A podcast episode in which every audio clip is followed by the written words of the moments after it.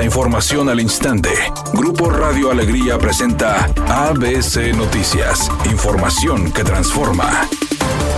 ¿Qué tal? Muy buenas tardes, esta es la información. El Poder Judicial del Estado de Nuevo León anunció a sus empleados el incumplimiento del pago correspondiente a la primera quincena de noviembre y acusó al gobierno del Estado como presunto responsable. El Poder Judicial emitió un comunicado donde acusa al Poder Ejecutivo de haber entorpecido la entrega de los recursos económicos correspondientes. El anuncio dice, lamentamos informar que por razones ajenas a nuestra institución y por el incumplimiento en la entrega de recursos económicos, el Poder Ejecutivo del Estado a través de la Secretaría de Finanzas y Tesorería General no ha podido realizarse el pago correspondiente a la primera quincena del mes de noviembre de 2023, dice. El escrito en cuestión manifiesta que el Consejo de la Judicatura se mantendrá realizando las gestiones necesarias para que el gobierno del Estado cumpla con este compromiso a la brevedad posible. Finalmente, el Poder Judicial se dijo lamentar esta situación que espera tenga una rápida solución.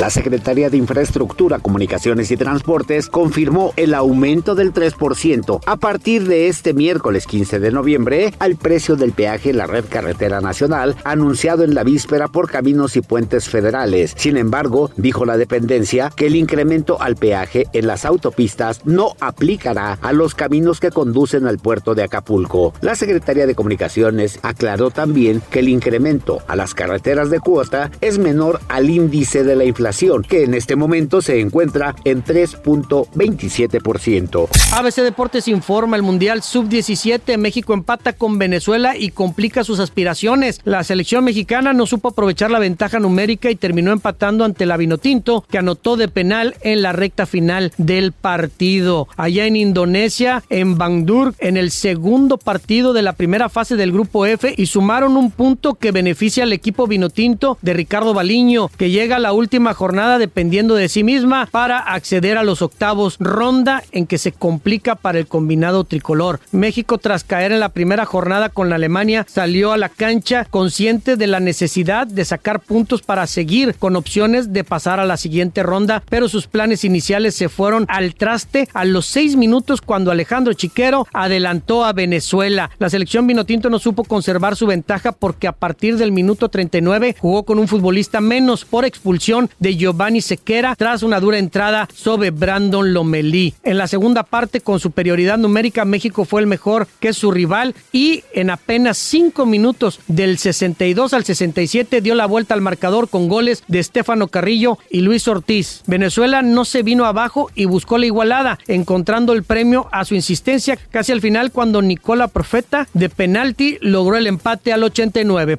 El cantante Peso Pluma competirá por su primer Grammy en la categoría de Mejor Álbum de Música Mexicana. Competirá contra artistas como Ana Bárbara, la agrupación de mariachi Flor de Toloache, entre otros. El intérprete de corridos tumbados, sin duda alguna, ha tenido un gran año y espera el premio. Compruebe que así fue.